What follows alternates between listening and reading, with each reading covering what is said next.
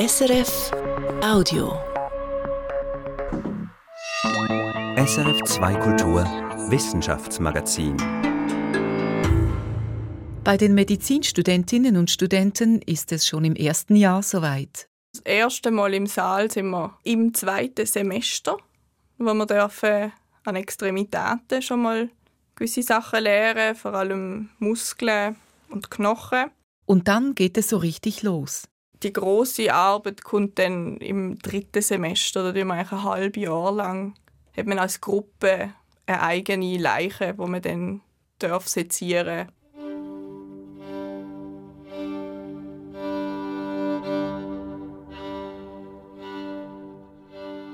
Wie erleben Studierende das erste Mal im Seziersaal oder Präpariersaal, wie er offiziell heißt? Es sind viele Ängste vorhanden. Wie wird das sein? Schaffe ich es auch, diesen intakten menschlichen Körper? Kann ich da Schnitte setzen? Und das ist eine ganz gewaltige Hürde für die Studenten am ersten Tag.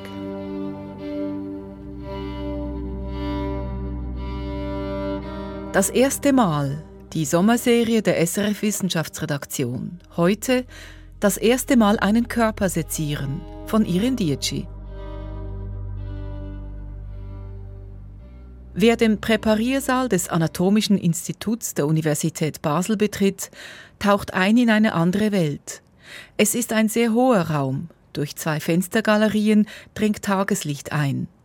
Von der Decke hängen mehrere Reihen tiefer Deckenlampen im 60er-Jahre-Stil.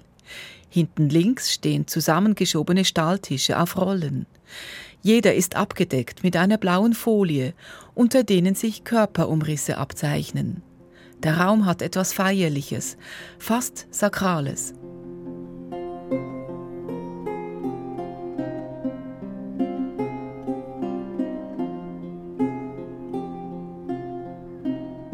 Die Chefin dieses Reichs ist Professorin Magdalena Müller-Gerbel. Seit 40 Jahren unterrichtet sie makroskopische Anatomie. Sie sehen hier verschiedene Tische, auf denen die Körper legen, Spenden von Personen, die sagen, ich möchte, dass mein Körper auch über meinen Tod hinaus noch von Nutzen ist, und zwar speziell für die jungen Ärzte, damit sie möglichst gut die Anatomie lernen. Vier Monate lang, zweimal pro Woche, stehen die Studierenden in Gruppen an den Stahltischen und präparieren an ihrer Leiche. Präparieren bedeutet, mit dem Skalpell die Körperstrukturen schichtweise freizulegen. Haut und Muskeln, Bänder und Sehnen, Blutgefäße, Nerven, immer weiter in die Tiefe bis zu Knorpel und Knochen. Das Schwierigste ist der Anfang. Dieser erste Tag ist etwas ganz Besonderes für die Studenten, etwas was verbunden ist mit Ängsten. Da für die meisten der Medizinstudenten ist es das erste Mal, dass sie mit einem toten menschlichen Körper konfrontiert werden.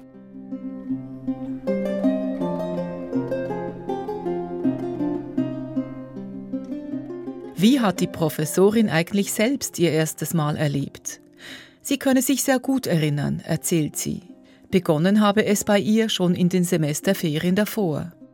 Die Angst, werde ich das schaffen? Muss ich vielleicht das Medizinstudium aufgeben? Und ich bin, ich bin doch mit relativ großen Ängsten das erste Mal in den Saal gegangen, kann mich noch erinnern, ich war so eine der letzten und kam an einen Tisch, wo acht andere Studenten herumstanden, so dass man noch wenig gesehen hatte. Man, man hat dann begonnen und ich habe dann gemerkt, ähm, es ist machbar. Heute gilt Magdalena Müller-Gerbel als Meisterin ihres Fachs. Die praktische Arbeit am toten Körper, das sorgfältige Erarbeiten von Wissen im Dienste der ärztlichen Kunst, die aus dem Badischen stammende Professorin beherrscht jeden Handgriff in Vollendung. Woher rührt Ihre Faszination für diese Tätigkeit? Ist gar nicht so einfach zu beantworten, aber je mehr ich mich eigentlich präparatorisch mit dem menschlichen Körper auseinandergesetzt habe, umso mehr habe ich gesehen, wie wunderbar eigentlich der menschliche Körper konstruiert ist und das immer wieder zu erleben und eigentlich bis jetzt teilweise immer noch neue Dinge zu entdecken, äh, fasziniert mich immer noch. Natürlich auch, dass man das immer besser kann. Und jetzt kommt dazu, das ein bisschen zu vermitteln an die jungen Studenten.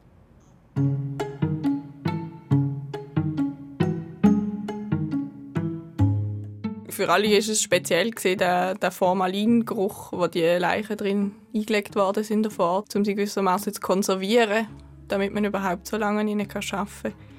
Das ist ein spezieller Geruch, an den muss man sich gewöhnen, sofern man sich überhaupt je daran gewöhnt. Das ist Rosa. Sie ist 26, studiert Medizin und steht kurz vor dem Staatsexamen. Zurzeit lernt sie für die Prüfungen im September. Seit frühester Kindheit wusste sie, dass sie einmal Medizin studieren würde. Ihr Ziel ist, Chirurgin zu werden. Ich kann mich gar nicht an etwas anderes erinnern, was mich dort fasziniert hat. Ich habe die Anatomie immer schon sehr spannend gefunden, das Ästhetische daran und das Künstlerische auch von den Darstellungen von diesen ganzen anatomischen Bildern auch, die ich schon früher dürfen und können anschauen, als Kind eigentlich auch schon. Rosa wurde das Medizinergehen in die Wiege gelegt. Ihr Großvater lehrte Radiologie an der Medizinischen Fakultät der Universität Basel. Ihr Onkel ist Professor für Orthopädie. Als 15-Jährige schaute sie zum ersten Mal bei einer Operation zu. In der Gimmi-Zeit, während andere zum Beispiel den Zoo besuchten, ging Rosa ins Anatomische Museum. Ich habe mich immer zu dem angezogen gefühlt. Was es konkret ist, ich kann es schwierig erklären. Ich finde, es ist etwas Schönes, ich finde, es ist etwas meistens sehr Logisches, ähm, sehr funktional. Es betrifft einen selber auch. Denn jeder Mensch habe ja schließlich einen eigenen Körper. Den Präparierkurs im dritten Semester besuchte die Medizinstudentin bei Magdalena Müller-Gerbel. Prägend sei das gewesen. Die Professorin eine Autorität. Der Formalingeruch, der im Präpariersaal über den Stahltischen hing, hat Rosa heute noch, fünf Jahre später, in der Nase. Wo sie damals an dem ihr zugeteilten Leichnam den ersten Schnitt setzte, daran kann sie sich nicht mehr erinnern. Was es zwungenermaßen war, ist, ist die Haut und ich weiß noch, dass das, gerade auch wenn es im Gesicht war, teilweise schon noch speziell war, weil man immer wieder merken okay, die Person ist ja wirklich die ist tot. Die ist ja anders als im Operationssaal, einfach unter Narkose. Und wenn man dann so noch an einem Gesicht ist und äh, wo man so denkt, okay, nächstens macht die Person vielleicht Augen auf oder so, ist das schon noch speziell, weil man häufig auch sehr noch muss dran gehen, damit man auch gut sieht, damit man schön schneiden kann, weil man ja auch nicht geübt ist. Man fängt an, indem dass man sich eigentlich Schicht für Schicht vorarbeitet. Man tut immer daheim vorbereiten. Man hat ein Skript, wo, wo man mitkriegt, was in nächster Zeit wird seziert werden in der nächsten Stunde. Erster Kurstag. Folgende Schnitte werden ausgeführt. Hals und Rumpf. Entlang der Mittellinie des Körpers von der Kinnspitze zur Symphyse. Nabel und Brustwarzen werden umschnitten entlang des unteren Randes der Mandibula vom Kinn bis hinter das Ohrläppchen. Transversal etwa Und dann muss man halt die Strukturen erlernen, damit man ich meine, wenn man nicht einmal weiß, was könnte dort sein, dann kann man es wahrscheinlich auch nicht sehen, weil etwas ist sehr schnell durchgeschnitten, eine feine Struktur ist dann schnell kaputt. Das wäre schade. Oder Labia majora. Bein. Längsschnitt auf der Vorderseite des Oberschenkels bis zwei Finger breit oberhalb der Patella. Und dann muss man da sorgfältig, manchmal mehr, manchmal weniger, genau sich da vorarbeiten und kriegt dann zum Glück auch noch Hilfe von den Anatomen vor Ort. Hier Zirkulärschnitt. Wir haben eigentlich mehr oder weniger äh, eine bestimmte Art und Weise, wie wir präparieren. Und dadurch erforscht man mit den Studenten zusammen nicht jedes Detail. Und ich habe beispielsweise vor zwei Jahren mal, weil ich einfach gedacht habe, ach, das ist etwas, wo ich so noch nie gemacht habe, dass ich angefangen habe, Gaumenmuskulatur in einer anderen Art und Weise zu präparieren, also etwas tiefer in das Innere des Kopfes zu gehen und war dann fasziniert zu sehen, was ich zwar theoretisch weiß, aber das plötzlich darzustellen, das hat mir große Freude gemacht. Für Magdalena Müller-Gerbel hat der Präparierkurs zu Beginn des Studiums einen hohen Stellenwert. Junge Menschen hätten hier die Möglichkeit, sich die Anatomie des menschlichen Körpers direkt zu erarbeiten. Es geht hier nicht nur um Wissen, sondern sie haben auch die Möglichkeit, den Körper des Menschen mit verschiedenen Sinnen zu erfassen. Ja, natürlich zu schauen, sie bereiten sich vor, aber sie können auch greifen und wir haben auch diese ethischen Aspekte, wie gehe ich mit dieser Situation um. Das Zusammenspiel von Auge, Hand und Emotionen, das schätzte auch Rosa sehr, um die komplizierten anatomischen Details zu erlernen und sich einzuprägen. Zum einen ist es so, dass ich es wahnsinnig wichtig finde oder als Student sehr lehrreich, wenn man das Privileg hat oder wenn man darf. Ich meine, es ist sehr aufwendig, das zu machen. Es braucht viel Personal und viel Zeit. Es ist klar, dass das vielleicht nicht immer möglich ist, aber es ist sicher toll, wenn man das darf.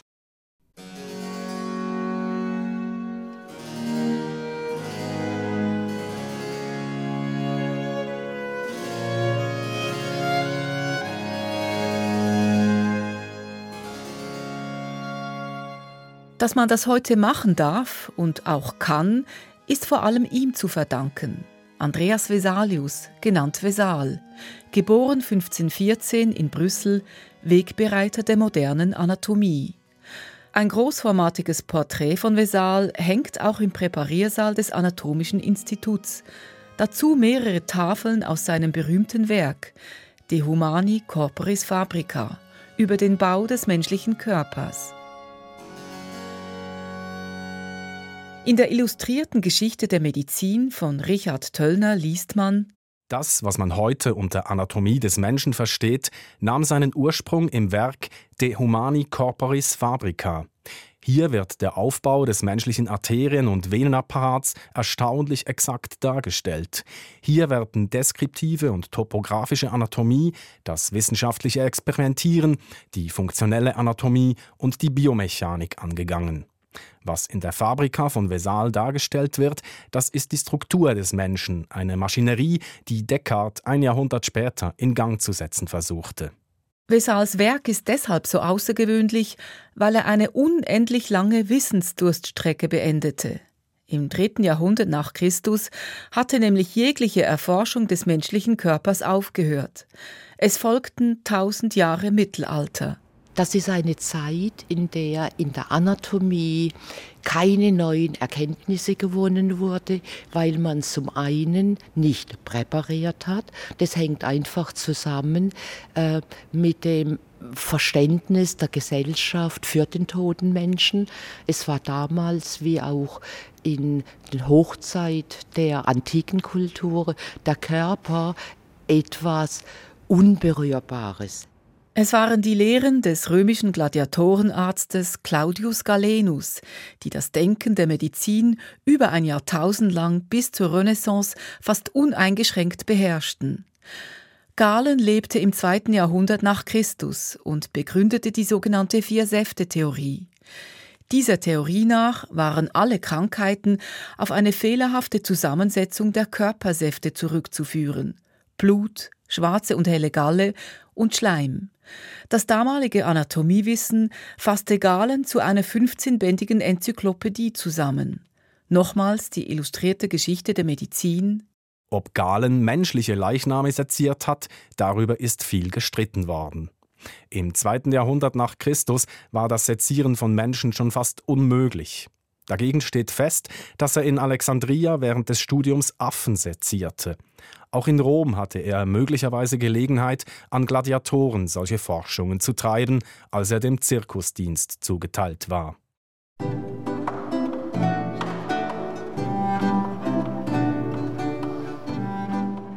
Mit der Renaissance hielt ein neues Denken Einzug. Alles durfte erforscht werden. Ein großer Verfechter dieses Denkens war Vesal.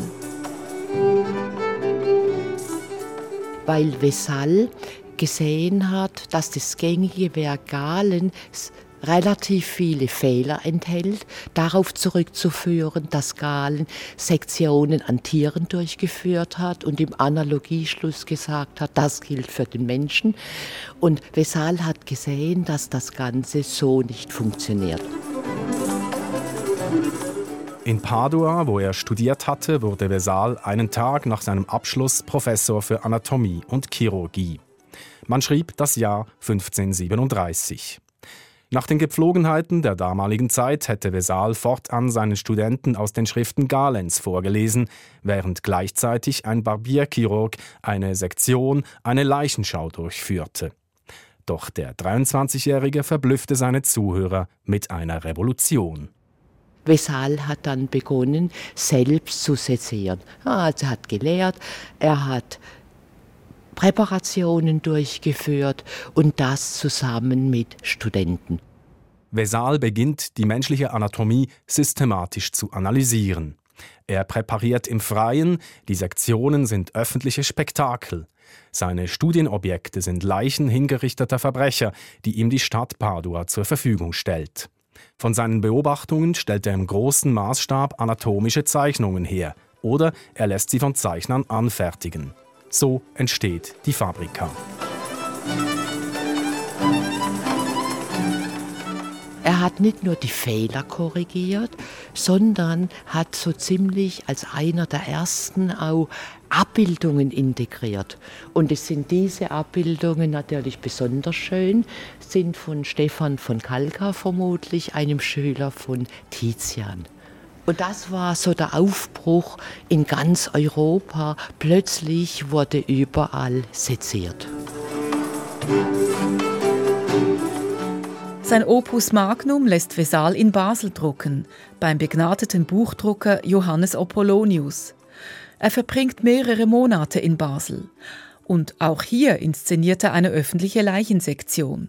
Eine Woche dauert das Spektakel. Das gehobene Bürgertum bezahlt dafür. Das von Vesal präparierte Skelett ist heute noch im Anatomischen Museum ausgestellt. Gut 500 Meter Luftlinie vom Anatomischen Institut entfernt ist das Institut für Pathologie des Universitätsspitals Basel. Auch hier werden Körper aufgeschnitten, wenn auch mit einem anderen Fokus. In der Pathologie geht es darum, Krankheiten zu verstehen und Todesursachen zu klären. Alexander Zankow ist der Leiter des Bereichs Histopathologie und Autopsie. In der Corona-Pandemie stand Zankow plötzlich im Rampenlicht. Der Basler Pathologe war der Erste, der Autopsien an Covid-Verstorbenen vornahm und darüber publizierte. Es war damals, im März 2020, noch weitgehend unklar, was das Coronavirus im Körper anrichtete. Die Studie aus Basel erregte weltweite Aufmerksamkeit.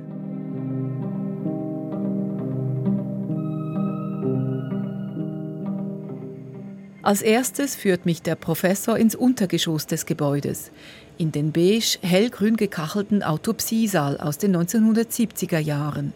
Das ist unser historisch gewachsener Autopsiebereich, also konzipiert für 2000 Autopsien pro Jahr. Im Moment knapp 130 Erwachsene-Autopsien. 130 Autopsien von Erwachsenen pro Jahr, das ist ein Bruchteil der Dimension, für die der Saal ursprünglich vorgesehen war. Die Atmosphäre sei gar nicht unfreundlich, bemerke ich. Nein, warum soll es unfreundlich sein? Das ist eine medizinische Tätigkeit an einem Patienten, die wir vornehmen, die letzte und eine der allumfassendsten. Im Vergleich zu anderen Spitälern der Schweiz zählt Basel relativ viele Autopsien. 15 bis 20 Prozent derjenigen, die im Unispital Basel versterben, geben zu Lebzeiten die Einwilligung zur Obduktion oder die Angehörigen tun es an ihrer Stelle. Doch insgesamt sind Autopsien stark rückläufig. Die Vorstellung, einen toten Menschen aufzuschneiden, um die Todesursache zu ermitteln, scheint aus der Zeit gefallen. Mit einer großen Ausnahme. die Corona-Pandemie. Ich kann mich an fast keinem Covid-Toten am Unispital entsinnen, vor allem nicht in der ersten und in der zweiten Welle, wo eine Autopsiebewilligung nicht dabei war.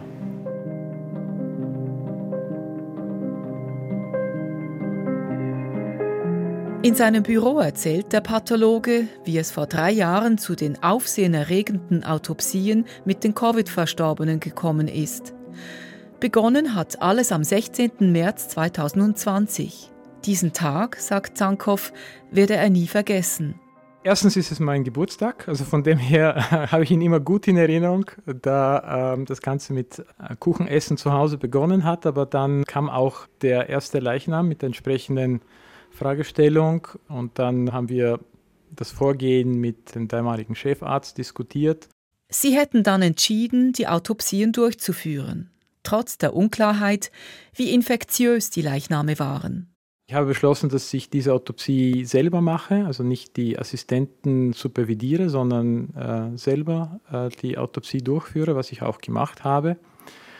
Es waren interessante, sehr eindrucksvolle erste Erkenntnisse aus der makroskopischen, also aus der grob lichtoptischen Erscheinung der Organe schon sehr prägend. Vor allem die Lungen fand der Pathologe stark verändert. Für gewöhnlich ist die Lunge ein schwammartiges Organ mit der Konsistenz, die ziemlich ähnlich ist einem Küchenschwamm. Sie ist luftgefüllt, nicht besonders schwer. Sie fällt zusammen nach dem Ableben der Patienten die Lungen der Covid-Patienten waren äußerst schwer, sehr blau-rot, blutgestaut, mit der Konsistenz einer eher Leber als Lunge. Und noch etwas fiel ihm auf. Bei nicht wenigen Patienten haben wir trotz prophylaktischer Blutverdünnung doch auch Blutgerinnseln in der Lunge und dann später mikroskopisch auch in anderen Organen gefunden. Das war so wahrscheinlich einer der wichtigeren Beiträge von all diesen Autopsien. Die Lunge blutgestaut, so dass sie an eine Leber erinnerte, dazu Blutgerinnsel auch in anderen Organen.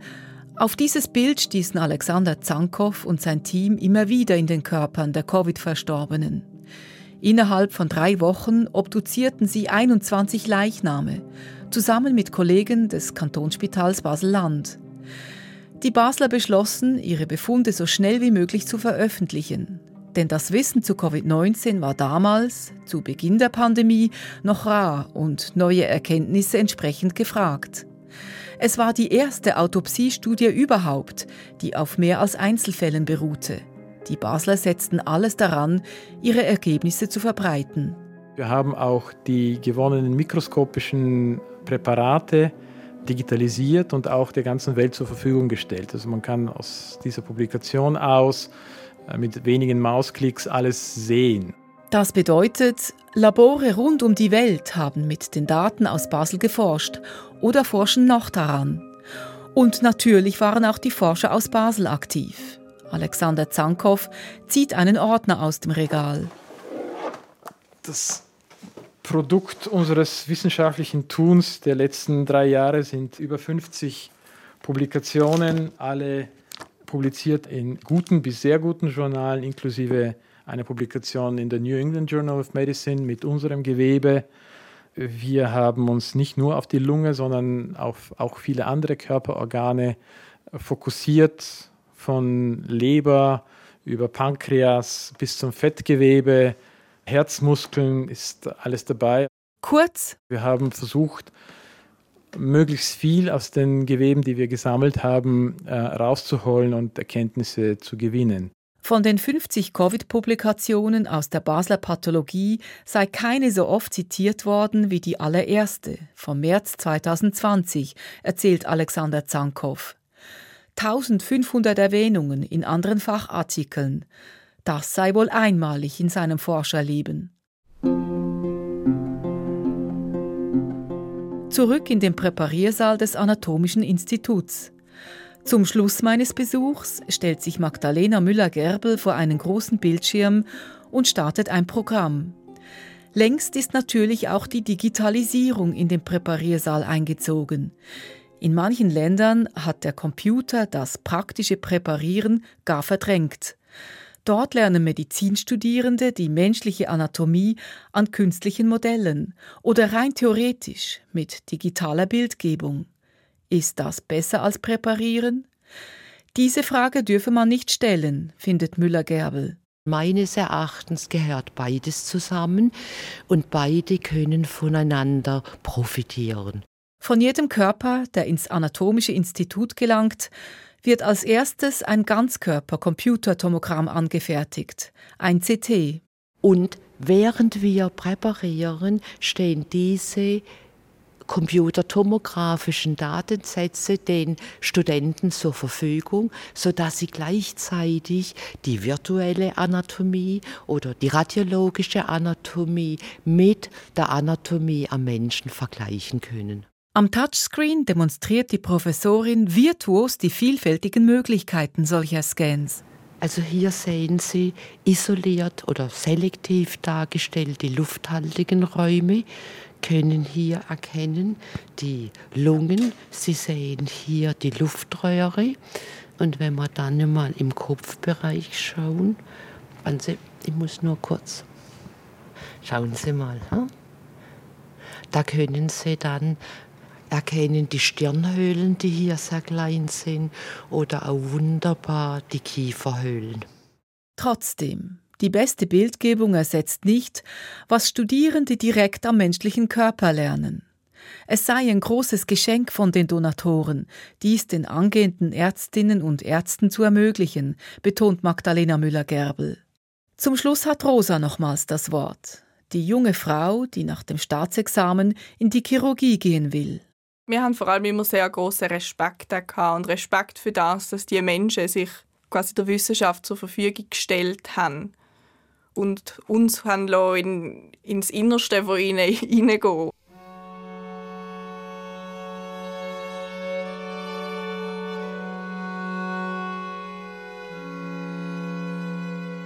Gegen das Ende hat es einen Gottesdienst gegeben, weil die, die Leichen sind ja zu dem Zeitpunkt alle noch nicht unter der Erde. Das heißt, die sind schon, schon eine Weile tot. Und die Angehörigen haben eigentlich noch nicht eine richtige Abdankung können haben, noch nicht können die Menschen beerdigen. Und darum gibt es dann eine Abdankung für alle die Familien, die auch mir dabei sind, die ein Teil von meinen Kommilitonen und Kommilitoninnen dann auch einen Chor gebildet haben. Und, und eigentlich äh, doch, ein, finde ich, sehr ein stimmiger Anlass Das erste Mal einen Körper sezieren. Das war eine Sendung der Sommerserie des SRF Wissenschaftsmagazins von Iren Dietschi. Und nächste Woche heißt es an dieser Stelle Bremsen für die Wale im Mittelmeer. Jedes Jahr werden Dutzende bis Hunderte von Walen im Mittelmeer von Schiffen gerammt. Jetzt hat die Internationale Seeschifffahrtsorganisation dieses Gebiet zu einer besonders sensiblen Zone erklärt. Zum ersten Mal wollen Reedereien nun ihre Schiffe langsamer fahren lassen. Die Redaktion dieser Sendung hatte Remo Vitelli, vom Mikrofon verabschiedet sich Irene Dietschi.